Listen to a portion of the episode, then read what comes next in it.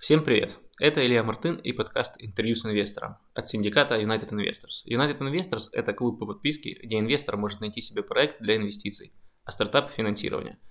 Каждый день управляющие партнеры United Investors разбирают входящие заявки и делают обзор одной лучшей. Синдикат начал свою работу в марте 2019 года и за это время принял больше 1300 заявок от проектов. Подписывайтесь на United Investors, чтобы узнать о классных проектах на ранних стадиях первыми. В сегодняшней программе вот. Но в B2B мы, я могу сказать, что мы, не стол, мы столкнулись с нулевой конкуренцией. Такое ощущение, что они не знают, что можно в Гугле покупать слова. Здесь же Вавилон, то есть никто, никто из, из тех, с кем ты здесь взаимодействуешь, он на самом деле не, не араб. И, ну, они такие, ну, типа, если мы вам платим за вашу работу, вы уж как-то разберитесь с тем, чтобы нас понять, что ваша проблема. Типа, в лучшем случае все будет плохо. Ну, я бы дал совет не открывать ресторан, чтобы была ресторанная наценка, магазинная проходимость и капитализация, как у IT. И очень много на, этом, на, этой, на этой нише форматов полегло. Сейчас, когда они конкурируют в лоб по цене Кока-Колы там, и хлеба с магнитом, понятное дело, что там маржа практически обнуляется. У нее 350 тысяч сотрудников работает. Я не занимаюсь только этим. То есть у них нет ни одного своего продукта. Чтобы с кем-то разговаривать, надо сделать 100 продаж самому. Я, честно говоря, очень уважаю интервью, вот, но абсолютно в них не верю. Типа, можно сколько угодно рассуждать о, о философских инвестициях, но типа трекшн-то покажи. То есть главный там вендор страны понял, что надо брать деньги с клиентов по подписке. Привет, Леонид. Я сейчас э, в Праге, у меня 8.30 утра. Где ты сейчас, в каком часовом поясе? Я в Дубае, у нас плюс 4, 12 почти. Тогда сразу тебя хочу поздравить. Я знаю, что у тебя недавно был первый год компании в Дубае. Вы праздновали это, и, собственно, это первый международный проект, которым ты занимаешься? Ну, прям такой осознанный и прям действительно международный, если не считать СНГ, то, в общем-то, да. Наверное, правильно будет переформулировать первый, когда вы работаете за рубежом, да? Ну, да, правильно так сказать да, потому что в целом-то у нас иностранных клиентов всегда было много, но когда ты все-таки сам не, вы, не, не вышел из, из России, в общем-то, это не считается. Ну, ты об особенностях бизнеса в этой стране говорил уже много. Давай в сторону стартапов чуть сместимся. Ты бы мог mm-hmm. каким-то стартапам и конкретным направлениям, там, foodtech, edtech, посоветовать в первую очередь смотреть в Дубае и какие вообще преимущества они могут получить здесь? Ну, э, я вот сейчас как бы еще там до конца свою позицию по зарубежу не сформировал. Очень много, вот мы там сейчас...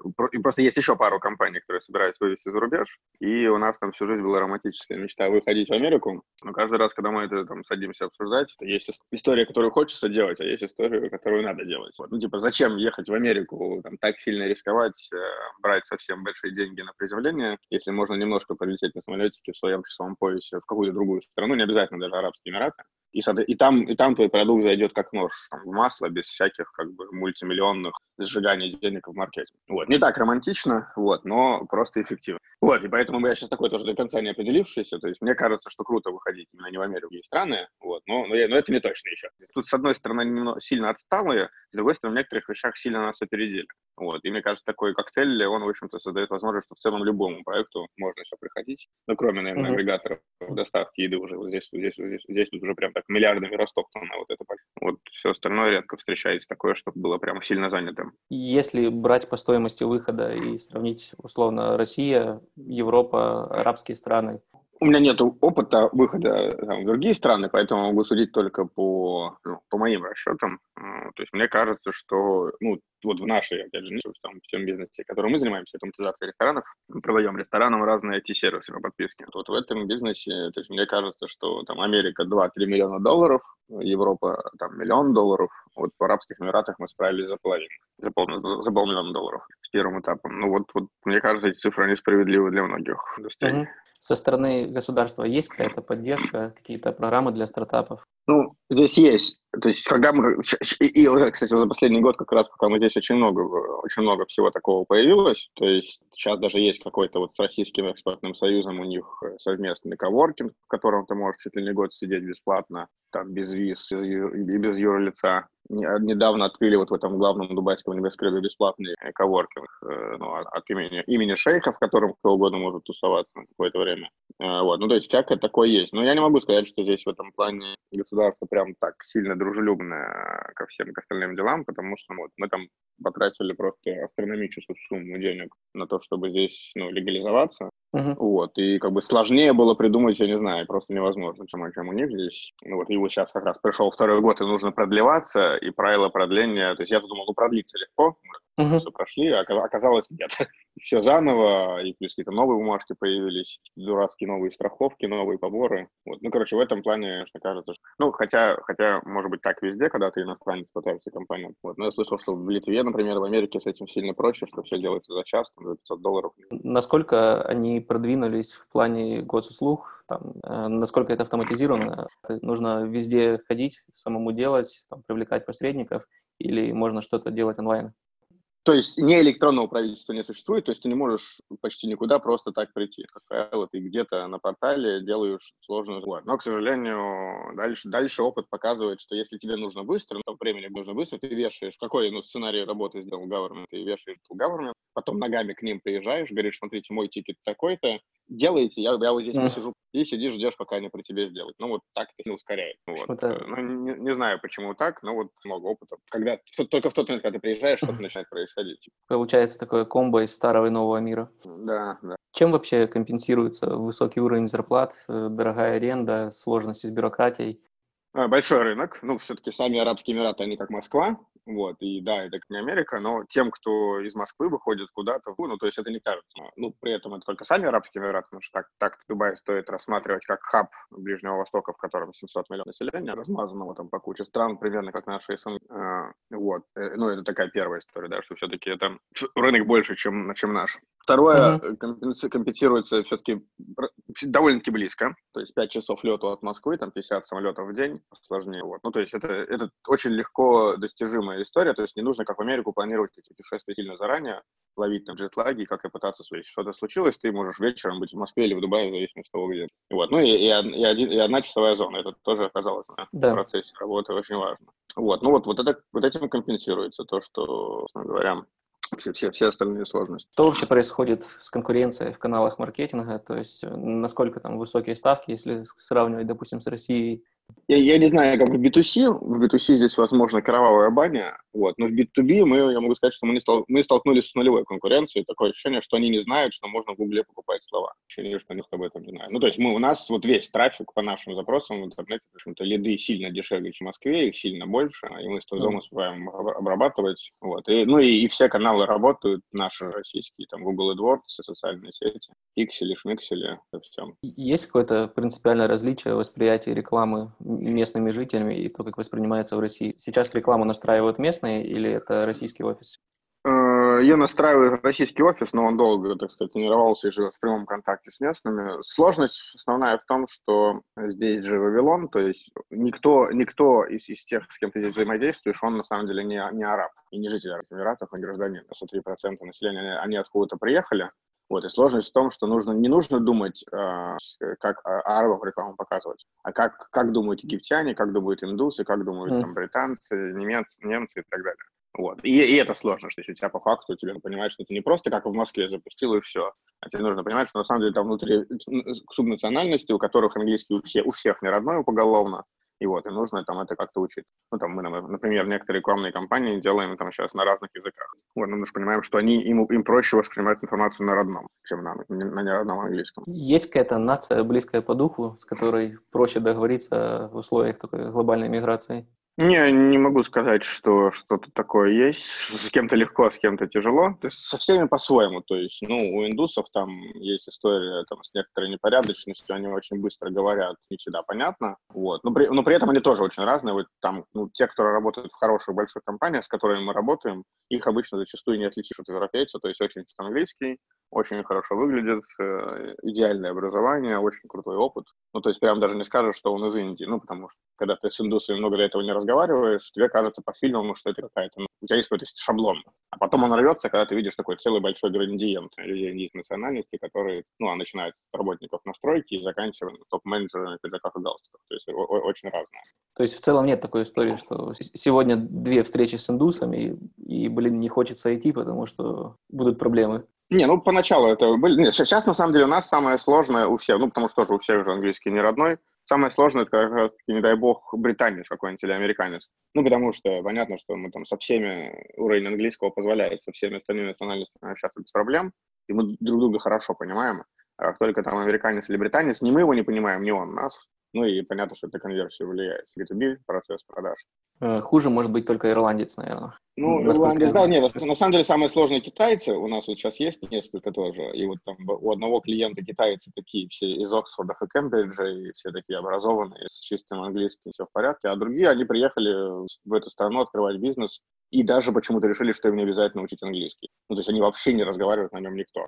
И, ну, они такие, ну, типа, если мы вам платим за вашу работу, вы уж как-то разберитесь с тем, чтобы нас понять, что ваша проблема. Ну, вот, нам приходится привлекать переводчика. Но это странно, когда реально 50 человек, там большая семейная компания, переехали в другую страну и, в общем-то, не считают нужным. А в этой стране все на английском только разговаривают. Давай вернемся к моменту открытия офиса в Арабских Эмиратах. Я так понимаю, что ты его рассматривал, этот проект, прежде всего, как инвестор. Вот. И в то же время ты принципе, был стартапером. Как, по-твоему, есть где-то разница между бизнесом и между стартаперством? Если есть, то где эта грань проходит? Ой, да, это хороший вопрос. У меня нет на него ответа, где эта грань и в чем разница. Ну, то есть я просто понимал, что, например, там другому человеку я бы... Я, я здесь тоже как бы инвестор, я свои деньги вкладывал наравне со всеми, а, вот. И я бы, наверное, другому человеку деньги бы не дал, что понимал, что в целом сложность, вероятность не очень высокая, и, в общем-то, примеров успешных выходов мало. А, и, и там параллельно просто другие наши дружественные компании тоже начинали такие же процессы в других странах. В общем-то, ну, было понятно, что будет там... Типа, в лучшем случае все будет плохо. Вот. А в худшем случае полный капец. Вот. Но просто мне казалось, что именно у меня получится, а, и поэтому я так как бы в двух ролях сразу выступил у нас все инвесторы этого проекта, они, получается, мы тоже как бы партнеры, это не, тут нет такого, что кто-то дал денег и ждет от команды успехов, то есть здесь все поровну скинулись, вот, ну и, и все что-то вложили помимо денег. Вот, поэтому такая у нас не совсем здесь инвестиционная модель. Ну, но по факту это, в общем-то, офис большой компании, еще один открылся, а не совсем прям стартап. Вот поэтому у нас, наверное, такая ситуация немножко особенная. Вот, не, ну, в общем, все довольны, а, то есть нам удалось добежать до брейк-ивена, вот, он, понятно, сейчас такой не очень стабильный и бывает там, ну, небольшой плюс, небольшой минус, рваный такой, но тем не менее вот мы как бы так уверены на брейк-иверне и, в общем продолжаем расти. Вот, ну и, в общем-то, до этого там ни один офис быстрее, чем этот, не удавалось раскачивать до такого количества клиентов. Это наш десятый офис или девятый. Угу. Вот, Все прошлые были российские, правильно? Ну, Россия, Россия, Казахстан, да. Сейчас ты любой, в принципе, бизнес, который открываешь, которым начинаешь заниматься, воспринимаешь как инвестор. В 2000 году, ну, точнее, в 2000-х, когда ты открывал свой первый ресторан, ты себя как воспринимал? Стартапер, бизнесмен? И какой бы совет дал тогдашнему Леониду сегодня, уже исходя из твоего опыта, который получил? Ну, я бы дал совет не открывать ресторан. Это был, конечно, ну, очень большой опыт, но с точки зрения просто вот то, что мы сейчас как раз-таки в стейт-маркете нашли, вот эту новую модель, да, когда вроде у тебя ресторанный бизнес, но он в целом капитализируется по понятным, по понятным причинам, там, по понятным метрикам. Тогда этого не было, и, в общем-то, по факту, ну, кроме опыта и каких-то там небольших денег, или даже и у нас были периоды, когда деньги были прям большие, вот, но, то есть мне что не нравится, вот в IT-бизнесе мне нравится, что каждый твой человек час вложен в процесс, или человека час там SEO, да, то есть у меня есть проект, и прям вообще ничем не занимаюсь, кроме, ну, как прям совсем как инвестор. инвестор. Вот, я понимаю, что каждый час вложенный в проект, он капитализируется. В ресторанном бизнесе это, к сожалению, не так. Вот, и просто так немножко жалко потерянного времени. Можно было это успеть сделать в другом месте, в другой нише. Ты уже с уверенностью можешь сказать, что больше ни одного ресторана не откроешь?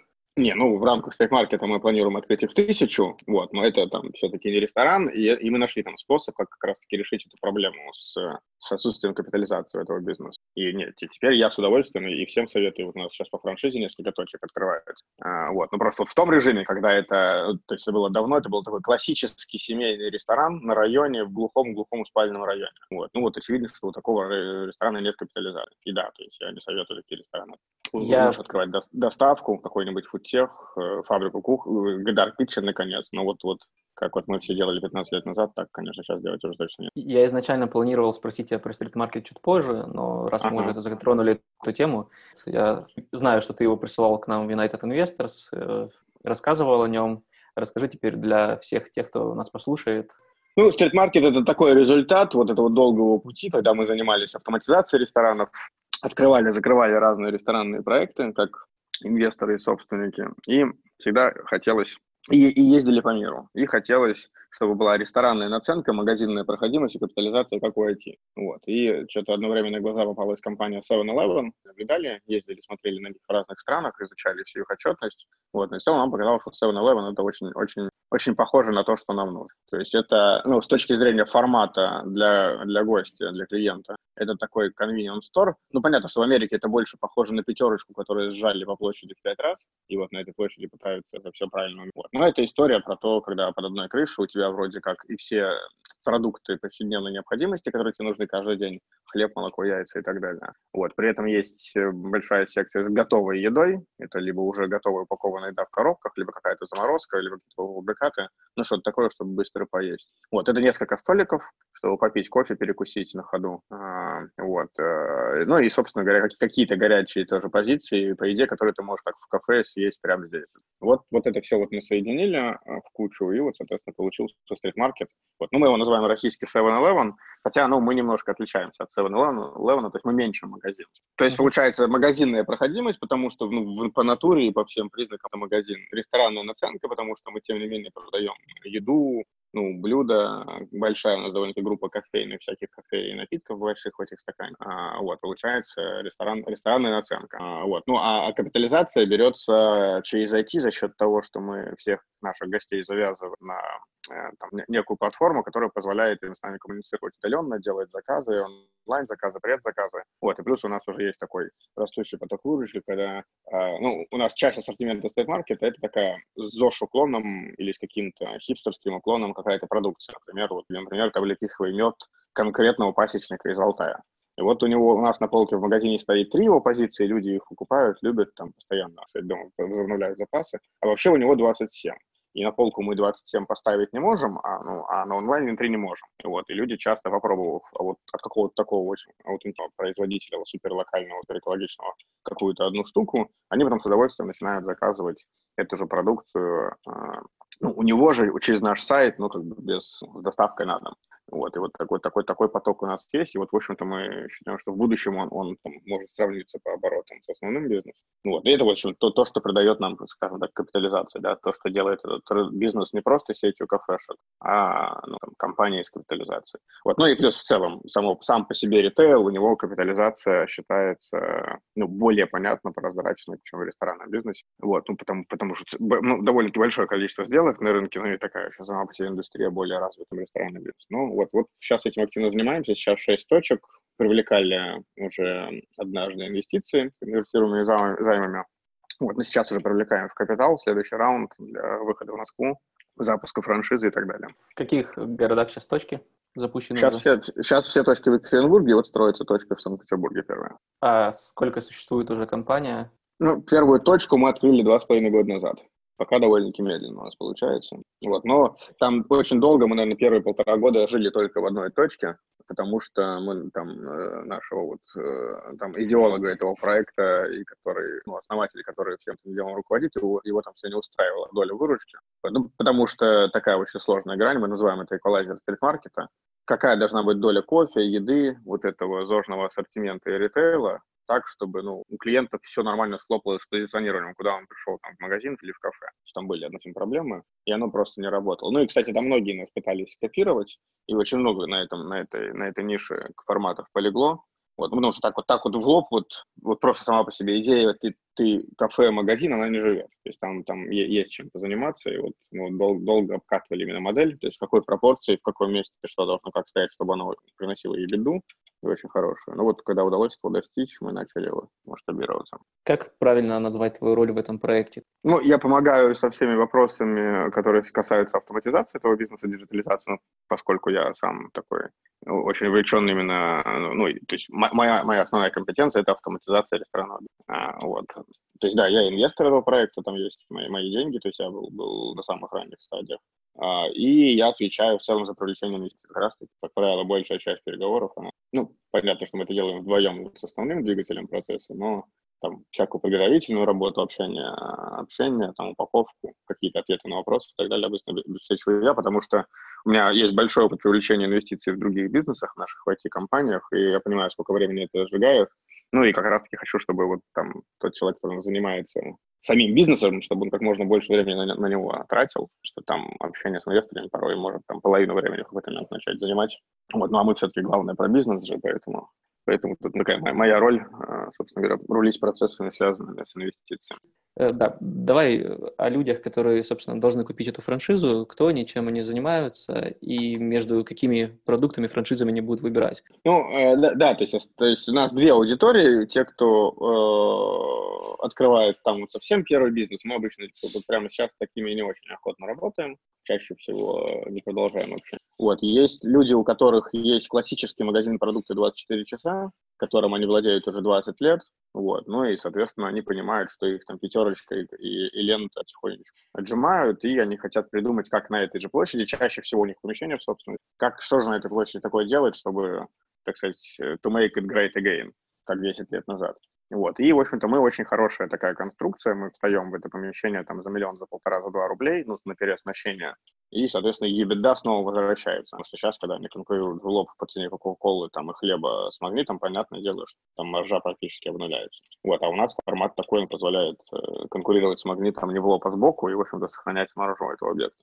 Вот э, это такая первая часть нашей целевой аудитории, то есть им нужно просто купить стейт-маркет для того, чтобы вернуть ебеду, и обычно там ни Додо пицца, ни куча других ресторанных форматов не станут, потому что это маленькое помещение на 50 квадратных метров, на проходной улице, там не подвести их серьезную вентиляцию, много листа там нет. Вот. Вторая часть, это просто, вот как у нас сейчас, просто это по опыту, да, это из реальной воронки, это люди, у которых, которые серийные франчайзеры. Вот. Ну вот оказалось очень много есть людей, которые не хотят сильно думать о том, понравится ли населению там Додо, Пиццу, Шивок или стритмаркет, и не считают как бы своей главной компетенцией думать об этом. Вот. Они считают своей главной компетенцией находить места, привлекать там денежку или вкладывать свою, и ставить э, крепкого управленца, который будет просто катить процессы, которые тебе главная компания дала, тем самым забирая себе чистую прибыль в виде результата вот за это там просто хорошее операционное управление. Вот, оказалось, таких людей очень много, и вот там большая часть наших людей, они уже, у, у них либо есть и Дода пиццы, там и еще что-то, и они просто хотят чего-то еще, или им попалось уже какое-то помещение, куда, допустим, Дода пицца или там другой ресторанный формат не встает. Вот. Или они, у них в прошлом был там разный опыт, они что-то покупали, продавали. Ну, Просто люди постоянно делают бизнес по франшизе. Это вторая группа. Ближайшие планы, как ты говорил, это выход в Москву. Я так понимаю, что это будет в том числе с привлечением франчайзи делаться. Да, у нас бизнес работает как бы через фабрику-кухню. А, так получилось, что в Питере мы исторически из Питера у нас там есть, есть там некоторая инфраструктура, и нам там проще. А в Москву, да, то есть нам нужно открыть фабрику первые две точки и дальше привлекать франчайзеров. Ну, но все равно мы там долго будем фокусироваться на, на прямой сети, потому что, ну, я все-таки за то, чтобы франчайзерам, получается, они же как бы клиенты, да, а у меня клиентам такое трепетное отношение, клиенты должны показать, покупать все-таки что-то проверенное. Вот, и то есть то, что наша модель работает там в Екатеринбурге, ну, я уверен, что она будет работать в Питере. Вот, ну, в Москве там, может быть, придется еще раз как бы пересобрать сам формат, какое-то время на это потратить. Поэтому мы сначала убедимся, что кстати, наша идея жива. Ну, в Москве все другое, все дороже, но и средний чек нашего бизнеса примерно в три раза выше. Вот, поэтому то есть надо пересобрать немножко формат, да, и потом мы будем привлекать тоже франчайзеров, которые будем питать своей фабрики кухни, помогать им зарабатывать свою ебеду со своего объекта. Давай какую-нибудь мотивирующую часть для тех, кто послушал и хочет купить э, франшизу в Питере или в Екатеринбурге начать этим уже заниматься, почему это нужно сделать там прямо сейчас, не откладывать, в чем будет преимущество для тех, кто подключится на раннем этапе? Ну, я, я думаю, что э, основной все-таки мой посыл для вашей аудитории как инвесторов, что давайте все-таки соберем пул на стрит-маркет, мы все еще ищем миллион долларов, э, часть, часть денег уже нашли, начали, так сказать, ну, на них бежать, но еще, еще, еще миллион долларов по-прежнему ищем, вот, поэтому предлагаю как раз-таки больше подумать об этом. То есть мы здесь видим очень хороший выход инвесторов через, через раунд следующего стратега. И у, и у нас уже есть пару стратегов, которые готовы на следующий раунд входить, но мы пока для них маленькие. То есть нам по факту этот раунд нужен, чтобы дорастить компанию до размера, когда нормальным, нормальным фондом уже захочется на себе участвовать. Вот, поэтому такой основ, основной посыл, он больше про это. А фр, франшиза, э, ну, то есть сейчас, э, то есть мне сложно сказать, что получат первые клиенты, честно говоря, относительно последующих. Вот, ну, понятно, что с каждой новой итерацией система лучше. А, вот, но а, что, что, что, что я точно гарантирую, что, в общем-то, мы не, не, не просто впарим франшизу, мы придем на объект и посчитаем, Вот. А еще раз там э, Сергей Гишев, который операционно всем этим управляет, он до этого развивал розничную сеть, открыл, раз, разгонял до 50 точек, то есть он очень хорошо понимает, в каком помещении какая реально будет выбор. То есть мы, и мы просто придем в объект и очень внимательно все посчитаем, оценим, скажем, что в этом объекте получится, и только после этого, ну, собственно говоря, будем предлагать а, там, оплатить паушальную. Это мы точно гарантируем, то есть мы точно не будем сами так, зажмурившись, ну, типа, ну, пускай он хотя бы купит, а там посмотрим, полетит, не полетит. Вот это я прям гарантирую. Вот, то есть как бы, риск, так сказать, потерять деньги мы постараемся максимально, максимально сильно отработать. Вот такой посыл. Хорошо. Тогда еще второй посыл, раз мы затронули тему именно привлечения инвестиций в стрит-маркет как э, управляющую компанию. Какие mm-hmm. цели на ближайший год? То есть такой буквально короткий пичдек. Куда мы придем в следующем, через год, там, через пять лет? Ну, в, в следующем году вот мы, мы высадимся в Москве, сделаем еще один формат для спального района, там должна, нужен немножко другой ассортимент, и, собственно говоря, откроем еще четыре объекта. Какие планы на следующий год? Там суммарно, суммарно планируемое увеличение выручки сети в три раза. А, вот. Ну, а, собственно говоря, то есть, и вот следующий год он должен стать последним для откатки формата. После этого мы должны скорость 20-30 точек в месяц с такой скоростью бежать какое-то количество лет до тысячи объектов. Звучит отлично, зафиксировали. И давай тогда от частных вещей стрит-маркета перенесемся к более общим, поговорим о ближайшем будущем. Ты себя уже зарекомендовал как такой визионер, который видит э, тренды и, собственно, их создает.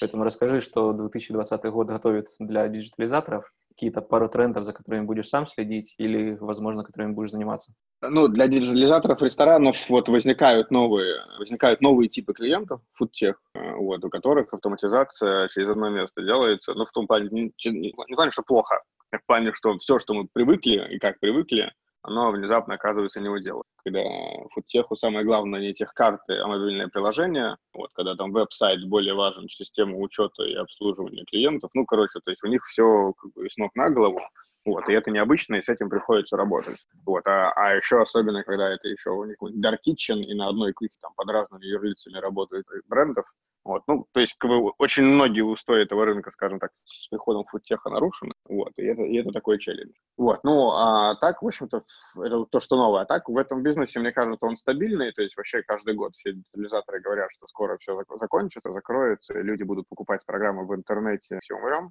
Вот, но мне кажется, что на самом деле этот э, этот рынок максимально традиционный, никогда не умрет. А, может быть, в интернете легко нажимать на какие-то кнопки, но люди так или иначе хотят, чтобы к ним кто-то приехал помог нажать на эту кнопку. Вот. И в этом плане бизнес диджитализации, он, мне кажется, вечный. Я вот недавно узнал, что есть одна компания в Америке, у нее 350 тысяч сотрудников работает, и они занимаются только этим. То есть у них нет ни одного своего продукта, они только помогают ну, внедрять разные ресторанные магазины и, и прочие бизнесы, ну, диджитализировать. 350 тысяч сотрудников, больше, чем в Магните во всем остальном все так же любить клиентов, вкапываться в детали, понимать, в чем их бизнес и зачем им нужен тот или иной инструмент, и классно его предоставлять, хорошо обслуживать. Наш бизнес так или иначе сервисный, как и любой ресторан, любой вообще, собственно говоря, поэтому нужно также себя вести по отношению к клиентам, будет хорошо. Какой совет ты можешь дать молодым стартаперам, которые сейчас послушают это интервью и пойдут свой пилить продукт, э, поддерживающий фудтек? Как им привлечь от тебя финансирование, заинтересовать тебя своим продуктом? Что им делать?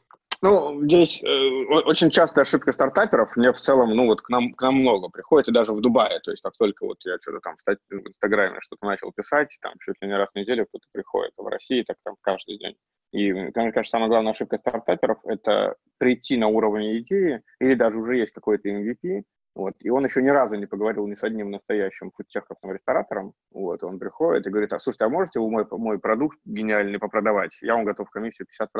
Вот. Ну, мы говорим, конечно, можем. Дай, пожалуйста, нам, смотри, там, sales kit, презентации, дай нам примерно воронку, дай нам скрипты, скажи, какая будет конверсия на каждом этапе. Мы сейчас под тебя соберем структурку, она, соответственно, будет продавать. Вот. И после этого стартапер говорит, что такое sales. Вот. Не, ну вы просто продавайте мой продукт, и все, это ж не сложно. Вот. Ну, а, ну, то есть вот это такая ошибка, что вот это, ну, вот надо, чтобы, чтобы с кем-то разговаривать, надо сделать 100 продаж самому. Ну, если нет ресурсов, прям в прямом, и потом приходите и говорите, смотрите, вот у меня уже есть 100 клиентов, чтобы им продать, я сделал то-то, то-то и то-то, вот такая была конверсия, такая стоимость лида, с этим справилось два селза, и вот смотрите, там при, ну, вот при таких-то расходах будет примерно такая-то выручка, если это аппроксимировать эту модель, умножить ее на 10. Типа, интересно, неинтересно. Это там предметный разговор, вот. А вот на этапе, когда вот ничего нету, ну, короче, очень непонятно. очень непонятно. Смертность, к сожалению, очень высокая. Я не знаю, там, как в других индустриях, вот, но здесь смертность всяких IT финтифлюшек крайне высокая. То есть, чтобы привлечь инвестиции, нужно сначала привлечь клиентов. К сожалению, понятно, что это курица и яйцо, вот, но наоборот пока не получается. Э, давай про MVP. Для тебя это только полностью готовый продукт, который готов к эксплуатации и к продаже, или это могут быть в том числе там провалидированные с помощью качественных интервью гипотезы? То есть, ну, я, я, я, честно, я, честно говоря, очень уважаю интервью, вот, но абсолютно в них не верю. Ну, в плане, что мы их всегда делаем, вот. Но я никогда не верю в их результаты, потому что люди врут, и вот это все. А, вот. Поэтому я здесь больше все-таки, да, за что-то, за, ну, что это должно быть что-то, за что клиент уже платит, желательно регулярно, потому что в ресторанном бизнесе тоже все, что построено на, ванта, на вантайм платежах, оно способно. Вот. Ну, там, не знаю, вот мы там, когда занима, начинали заниматься электронным документооборотом, мы предлагали ресторанам аутсорсинг по введению накладных за них. Они нам прислали фоточки, мы руками их вбивали в систему, они нам за это платили. И мы понимали, что в целом люди готовы платить, чтобы накладные были, ну, сами сами превращались из бумажных в электрон. Вот. Ну, и это там, потом превратилось в продукт, который это делает уже не руками. А, ну, то есть там, или там вот там во многих маркетинговых штуках там много стартапов там собираются как-то приводить клиентов в ресторан, вот, и думают, что ресторанам это нужно, вот, но при этом пойти в ресторан и продать лендинг и продвижение страницы в Инстаграме с оплатой, допустим, за, за приход через Инстаграм или через лендинг, почему-то им кажется как-то ну, западло, что ли, что это не, не, не то же самое, что вот в прекрасном стартапе есть. Хотя, на мой взгляд, то же самое, да, то есть если ты продаешь ресторатору новых клиентов, какая разница, откуда они взялись? Сделай их как-нибудь таргетированной рекламой, получи деньги, убедись, что рестораны готовы платить постоянно за новых клиентов. И тогда уже начинай программировать предложение, которое там, будет как-то это более автоматически делать. Вот, ну, то есть, короче, если справедливость, это может быть и прям какой-то готовый продукт, который ты прям продал, как и ты, что ты просто берешь деньги за что-то очень похожее, понимая потом, как это превратить в продукт. Твой пример с накладными, он просто супер классный. Я его положу к себе в копилку и теперь буду как пример приводить остальным. Так, а, а до сих пор, то есть у нас сейчас 6 тысяч клиентов, у нас в отделе ручного ввода сейчас работает там человека 4, мы там вводим руками, ну, не знаю, 1050 наверное, накладных до сих пор. Ну, потому что есть клиенты, то есть мы, мы как провайдер электронного документооборота можем сделать там 90% электронных, а есть клиенты, которым жизненно важно 100 ну, по их бизнес-процессам. Вот. И мы добиваем руками, потому что есть там какие типа Мираторга, например, ну, которые вот ни в какую не хотят диджитализироваться. И хоть и тресни, а не работать с Мираторгом тоже, ну, ресторанная сеть часто не может принять решение, что Мираторг, он такой один. Вот. Ну, и какой выход? Клиенту же нужен результат. Ну, значит, соответственно, пожалуйста, как бы как-то как-то накладные не пахнут, да, то есть все способы сделать накладную электронной хороши. И важно, что иногда там немножко не только, не только э, какая-то система работает, но и люди, в общем-то, тоже вполне норм. Мы же клиенту в итоге, конечно, результат, а не идею о прекрасном светлом будущем, который может не понять. У нас э, русскоязычное сообщество как раз меньше всего понимает, как привлекать деньги на ранних стадиях, за что их дают, за что их не дают. Поэтому давай еще раз по твоим критериям. И стартап, который сделал какие-то уже первые свои продажи, Э, когда ты mm-hmm. будешь считать его бизнес-модель, там, спрос подтвержденным, сколько нужно сделать продаж? Это должна быть, там, если брать сферический стартап, который занимается автоматизацией какого-то процесса в ресторане, это должно быть там 10 подключенных ресторанов, там 50-100, чтобы ты обратил на них внимание и считал, что они уже, в принципе, провалидировали свои гипотезы, да, и в этот проект можно mm-hmm. вкладываться, инвестировать и дальше расти. Ну да, 50-100, да, то есть я, я, я конкретно не уверен, что я там прям инвестор, здесь. Ну, то есть, ну, то, ну, мы там можем дать некоторое количество денег, и что мы можем сделать? Мы можем быстро им собрать структуру продаж, которая 100 клиентов превратит в тысячу. Вот это вот мы много раз делали, поэтому большой опыт. Ну, уж понятно, что у нас есть там доступ ко всем ресторанам в России, вот, и мы много раз с разными продуктами уже ходили, и там треть с нами так или иначе работает.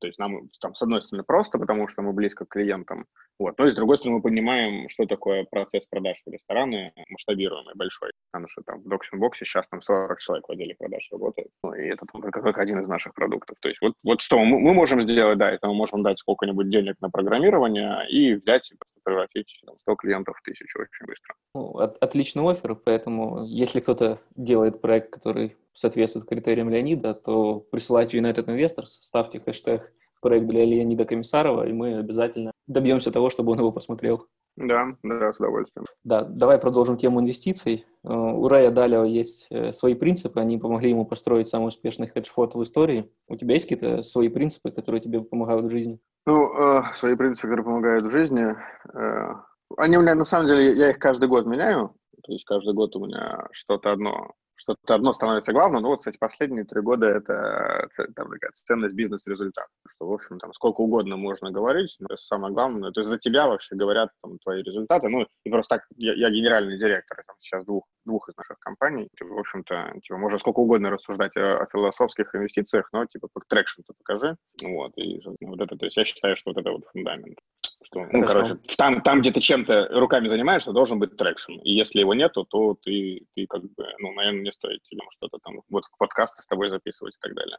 Я mm-hmm. читал одно интервью твое, где ты рассказывал про Дубай, про запуск э, проектов там, э, на арабском рынке. И в, статье в том числе были э, графики с ростом выручки твоих компаний. И mm-hmm. там было четко видно такую клюшку, когда изначально выручка там росла условно там 5, 10, там 30 процентов в год, а потом наступил какой-то год, я вот точно сейчас не помню какой, да, и все прям устремилось вверх, и это повторяется на нескольких компаниях. Что это вообще был за такой перелом, потому что ну, это мечта для всех, да? Ну, там, на самом деле, справедливости ради стоит заметить, что, наверное, первый график, как мне кажется, это был график компании iiko, это не моя компания, а, вот, и у них э, эта, эта клюшка произошла за счет смены lifetime модели подписочной, раньше рестораны за, за EFST Майка платили один раз в жизни, вот, и там в какой-то момент э, iiko поняла, мой взгляд, я считаю, что это лучшее решение вообще за всю историю диджитализации ресторанного бизнеса. То есть главный там вендор страны понял, что надо брать деньги с клиентов по подписке. Ну, это там правильная, справедливая, современная система обмена товаро-материальными ценностями на деньги. Вот. Ну и, собственно говоря, начал. То есть сначала, понятно, в моменте это выручку по факту обрушило, потому что ты получил 100 новых клиентов, и они тебе заплатили сразу за навсегда много денег. А тут ты получил с новых клиентов, они тебе заплатили за месяц. Вот. Но зато потом, когда случился этот накопленный эффект, вот, соответственно, получается эта история. Вот. Ну, у компании Open Service э, там, ну, там были разные периоды роста, э, вот, но, в общем-то, там мы долго компанию управляли как-то непонятно как, потом, потом в этот момент решили сделать меня генеральным директором, ну, потому что у нас до этого было непонятно, кто, кто, кто главный в этой компании, потому что была группа партнеров, вот, и это, ну, короче, как только сделали меня генеральным директором, собственно, как только появился один человек, который всем управляет, а, соответственно, результаты сразу стали, стали сильны, как это ни странно. А, вот. Ну, а, а вторая причина – это как раз тоже переход в SaaS, да, то есть переход из полностью lifetime компании с одноразовыми платежами, переход в SaaS, вот, ну и получается, что ты, грубо говоря, вот там год закончил с каким-то результатом, но у тебя есть какой-то МРР, и это означает, что ты в следующем году какую-то минимальную выручку себе уже обеспечил, ну, тебе проще расти, в следующем году с нуля, выручку набираешь, а с какой-то, с какой-то уже обязательно цифрой, которую клиенты в любом случае заплатят. Да, слушай, ну, такое большое и глобальное изменение, то есть изменение бизнес-модели, да, когда переход э, с единоразовой оплаты на ежемесячную подписку, ты присутствовал при этих изменениях? Э, вопрос такой, а страшно ли было, что внезапно сейчас все откажутся, да, и просто потеряете клиентов? И вы как-то тестировали это на более маленькой аудитории или сразу внедрили на всех и просто надеялись на лучшее? Не, ну, то есть у меня уже параллельно, вот у нас развивалась вот другая компания Docs Box, которая сразу начинала только с подписки, и мы, в общем-то, видели, что все там нормально. То есть основная проблема не в том, что мы переходим на подписку, а в том, что раньше у нас подписки не было, а теперь подписка. А когда ты сразу на подписке, клиентов вообще не возникает. То есть просто здесь вот вопрос перебора привычек. Это было понятно, и поэтому мы делали это очень медленно. То есть мы не спешили, мы не трогали старых клиентов. А, там даже не как в фичах, то есть и в том числе очень долго действовал а, два оффера разнозначных. Можете так, можете так, программа одинаковая. Это просто способ покупки. Решите, старались там специально не держать долю этих новых SaaS клиентов больше 20-30%. Вот. Ну а потом, а потом это дальше начало происходить само по себе. Там сначала хостинги там централизовались, потом фичи какие-то новые было удобнее пилить только уже в облачной версии. И они не появлялись в старой версии, вот лайфтаймовской появилась такая более, то есть более яркая причина у клиентов, почему им нужно все-таки платить подписку. Ну, то есть и на уровне фич, на уровне функционала. Вот. Ну и, и до сих пор не могу сказать, что трансформация случилась. Э, в этом году у нас, наверное, мы закончим год 70 на 30, то есть 70% клиентов было на подписке, а 30 на лайфтайме. Вот. Ну плюс есть совсем большая база старых клиентов, которые с нами давно и которые сидят на лайфтайме, естественно, никуда переходить не собираются. Вот. Ну, то есть какое-то время еще эта трансформация займет, конечно. Хорошо. Давай вернемся тогда еще к стрит-маркет. Теоретически вы смотрите на выход там, в европейские страны, и насколько эта модель может здесь прижиться, и насколько это там ближайшие, не ближайшие планы?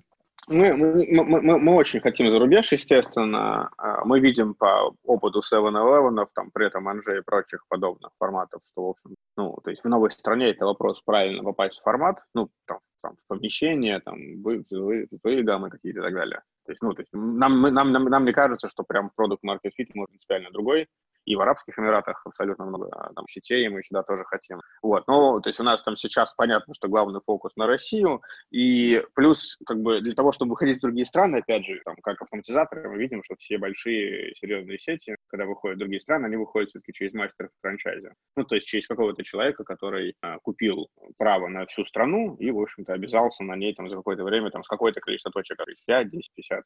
А, ну, и он, собственно говоря, в том числе помогает немножко с предпринимательской работой, плане, ну, чтобы приземлить формат на локальность. А, ну, плюс обычно у него есть, естественно, это местные юрлицы, все разрешения и так далее. А, вот, и в таком, таком, ну, в таком режиме сети обычно все действуют, и мы, в общем собираемся так же действовать, да, то есть искать мастер франчайзи на территориях. Ну, сейчас мы прям осознанно этим не занимаемся, потому что мы там не такие большие, чтобы убить какого-то мастера франчайзи в какой-то стране, например, в Чехии, заняться нашим бизнесом, а, вот. Но вот там несколько, мы с, несколько, с некоторыми сетями в Дубае общались, им интересно. Ну, то есть есть, есть в Дубае сети, которые тоже вот, профессиональные франшизеры. Они покупают Burger King и открывают 100 точек. И вот, и их главный актив – это помещение. У них куча помещений, купленных или арендованных. И, соответственно, они все время играют в тетрис форматами, да, то есть какую точку куда поставить, чтобы больше было денег. Ты вот э, с примером Дубая поднял суперинтересную тему. Аркадий Морейнис у себя в блоге писал о том, что подобный бизнес, ну, кафе, ресторан, ритейл, это все бизнес вокруг недвижимости непосредственно, да, и, собственно, там, один из ключевых драйверов э, развития – это возможность находить там правильные помещения, и, собственно, единственный показатель там инвестировать в этот формат или какой-то другой – это там выручка с квадратного метра. Ты да. согласен с этим или есть какие-то еще там, важные факторы? Ну, э, то есть, мне кажется, что э, вот у таких крутых, вот тут, допустим, есть компания Alshaya или Americana Group, у них там несколько тысяч точек суммарно в, в разных форматах. Причем не только рестораны, есть и одежда там, ну, короче, все, все возможно, люб, любая розничная торговля, он такой фокус широкий. Вот. Когда это небольшая история, там все-таки, да, с одной стороны, выручка с торгового метра и сам объект недвижимости, но с другой стороны, еще и там все-таки некоторая эмоциональная часть, потому что часто люди, которые запускают что-то такое по франшизе, вот, они часто рассматривают бизнес как бы для операционного управления для себя, вот, и поэтому им там часто основной движущий фактор может быть, что ну просто нам нравится стрит-маркет или нам нравится вот, вот эта торговая марка или там вот если какая-то там натуральная косметика, ну вот потому что я там врач и, и говорю, короче, мне это нравится. Ну, у 7-Eleven, кстати, это же прям целая целая история про moms and pops бизнес, ну что типа, вот вы смотрите, вы, вы семья, купите помещение или снимите его в аренду, смотрите, вот просто ваша задача просто выкладывать товар на полке и улыбаться, все остальное мы сделаем, вот, и у них там прям, ну, десятки тысяч таких поп бизнесов, и у них они специальные конференции для них делают, они обмениваются опытом, как удобнее по выходным играть с детьми, владея 7-Eleven там за соседним, соседним, на соседней улице. Вот, ну, короче, то есть вот прям, прям у них такая большая штука.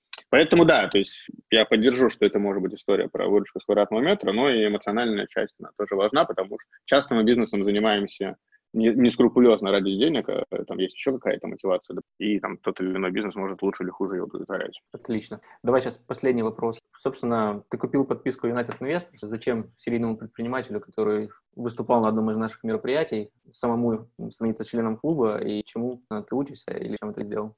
А, ну, э, там первая мысль была все-таки быть поближе, потому что когда вот мы начали искать инвесторов в стрит-маркет, я понимаю, что сейчас мы этот раунд закроем, вот, и там откроется следующий, я понимаю, что этот процесс перманентный, то есть нужно получше понимать, как инвесторы думают, я до этого не, я до этого не понимал, и мне там очень много ценного, ну, раз я почитал там посты про пулы, про то, как это, вот, ну, то есть в целом понять, как это вообще тема у людей работает, потому что понятно, что у всех стартапов красивые графики и все хорошо, но вот что происходит между этим красивым графиком и переводом денег на счет от инвестора, это вот очень интересно было в этом разобраться. Но это, это была первая причина. Вот, а потом, когда я вступил уже, то есть сейчас-то в целом я там, наверное, уже там со многими людьми лично познакомился, и то есть это, это там потребность как-то закрыта. Вот. Просто очень много интересной информации, там всякие, ну, опять же, стартапы что-то там пичатся, ну, короче, такой источник получается, что ли, доступа к инновациям. Очевидно, что первыми о том, что собираются, что чаще всего сейчас программируют и пилят, узнают инвесторы. Ранних стадий, потому что у стартапера в голове появляется идея, он там немножко в нее повкладывался, а потом пошел к инвесторам первой стадии, вот, а, а они у вас. Поэтому для меня просто в том числе источник информации о том, что на рынке происходит, на что мне нужно обращать. Ну, вот, наверное, большинство стартаперов э, мыслят так, что презентация там самая красивая, компания самая растущая, идея там самая лучшая, а ты уже достаточно много посмотрел презентаций, у тебя появилась какая-то своя насмотренность, возможность быстро различать там хороший стартап, нехороший. То есть в этом плане как-то появился сдвиг и, понимание? То, ну, что... я буду не оригинален, то есть в первую очередь смотрю на человека. То есть я смотрю человека, представляю, он сможет сделать 100 звонков в день два месяца подряд до того, времени, до того момента, когда у него появятся деньги на первого продавца. Вот. Ну, то есть сможет ли он реально работать? Вот не... Потому что, ну, очень много приходит таких, э, ну, не знаю, либо чисто программистов, которые запрограммировали, либо там, там где-то официантом в ресторане заработал, у него есть идея, но ничего еще нет. Вот, ну, то есть я просто вижу, что они очень далеко от той реальности, с которой им придется столкнуться, с которой я сталкивался, сидя в акселераторах многочисленных, когда мы там первые рестораны продавали. Ну, то есть я в первую очередь смотрю, сможет, ну, точно ли человек выдержит вот это вот столкновение с реальным, а, там, продукт уже вторичен. В общем, мы вернулись к такой чисто американской теме, когда да, да. вторичен, э, единственное условие – это человек и его вовлеченность, да? Ну, да, да, поэтому здесь я ну, никакой оригинальности я не внесу, все как вот, все как в книжках по инвестициям. Отлично, спасибо тебе большое за интервью, было приятно пообщаться, узнать новое. Спасибо, зовите еще.